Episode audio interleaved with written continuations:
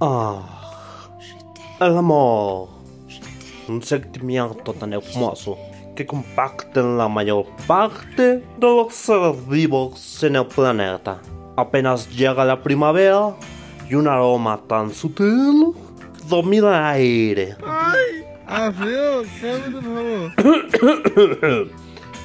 Invadiendo el pensamiento de todo adulto. Sabes. Sexo.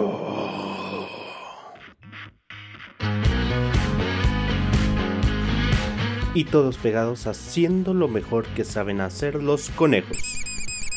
Con una sola intención.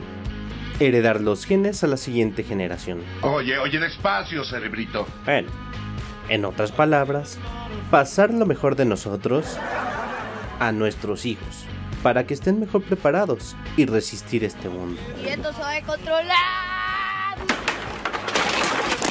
Pero este tema lo hablaremos mucho después.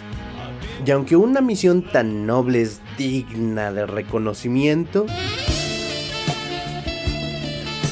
no en todas las especies es algo placentero. Como es el caso de la mantis religiosa, que de religiosa no posee nada. Son un grupo de insectos que para copular, el macho pierde la cabeza. Tengo miedo, tengo miedo, tengo miedo. Literalmente se deja consumir por la hembra mientras su cuerpo continúa copulando. Al final, la hembra termina preñada y satisfecha, y un macho sin cabeza. Estúpida, mi pelo, idiota. Ahora, que si lo tuyo es lo sadomasoquista, esta pareja a continuación te mostrará el dolor.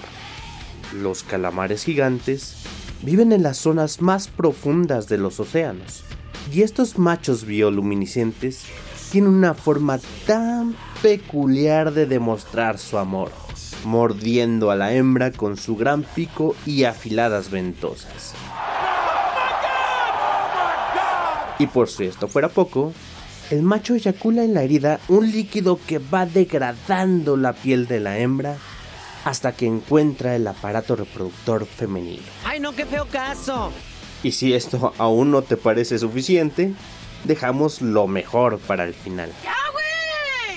Si alguna vez escuchaste de Vlad el empalador, recordarás la manera tan sutil de tratar a sus enemigos. Pues bien, las famosas chinches de la cama tienen algo muy similar para sus amores. Los machos tienen un aparato reproductor muy especial, llamado espermalengio, el cual es una estructura que durante la cópula perfora el abdomen de la hembra y eyacula en el interior de la herida. Los espermas viajan por el sistema circulatorio de la hembra hasta llegar al ovario. Inimaginablemente ignorante. Si el tiro les llega a fallar, pueden matar inmediatamente a la hembra. A este fenómeno se le conoce como inseminación traumática. Si ya saben cómo me pongo, ¿para qué me invitan? Así que ya saben, mis queridas amigas y amigos, es posible que el que más te quiere te haga sufrir. Cuídense y duerman bonito. Radio Xochical, porque el conocimiento también es cultura.